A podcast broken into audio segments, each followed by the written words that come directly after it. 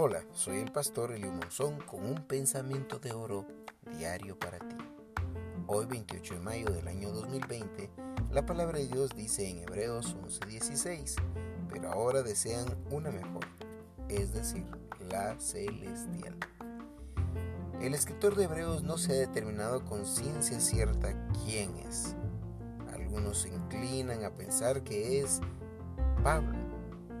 Sin embargo, estas palabras aquí hoy leídas significan que este pueblo, al entrar a la tierra prometida, conocían que tenían una nueva nacionalidad.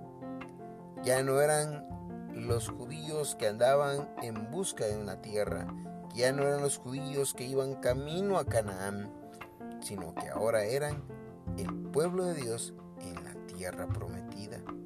Así que para ellos esa era la patria final. Sin embargo, el escritor les dice que aún hay una mejor y esa es la patria celestial.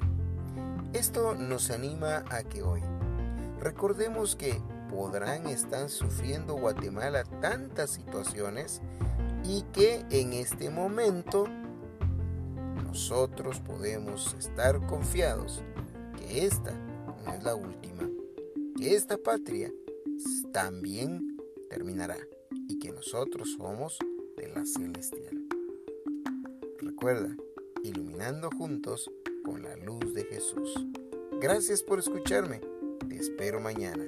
Te saluda el pastor Eliu Monzón con pensamientos de oro cada día.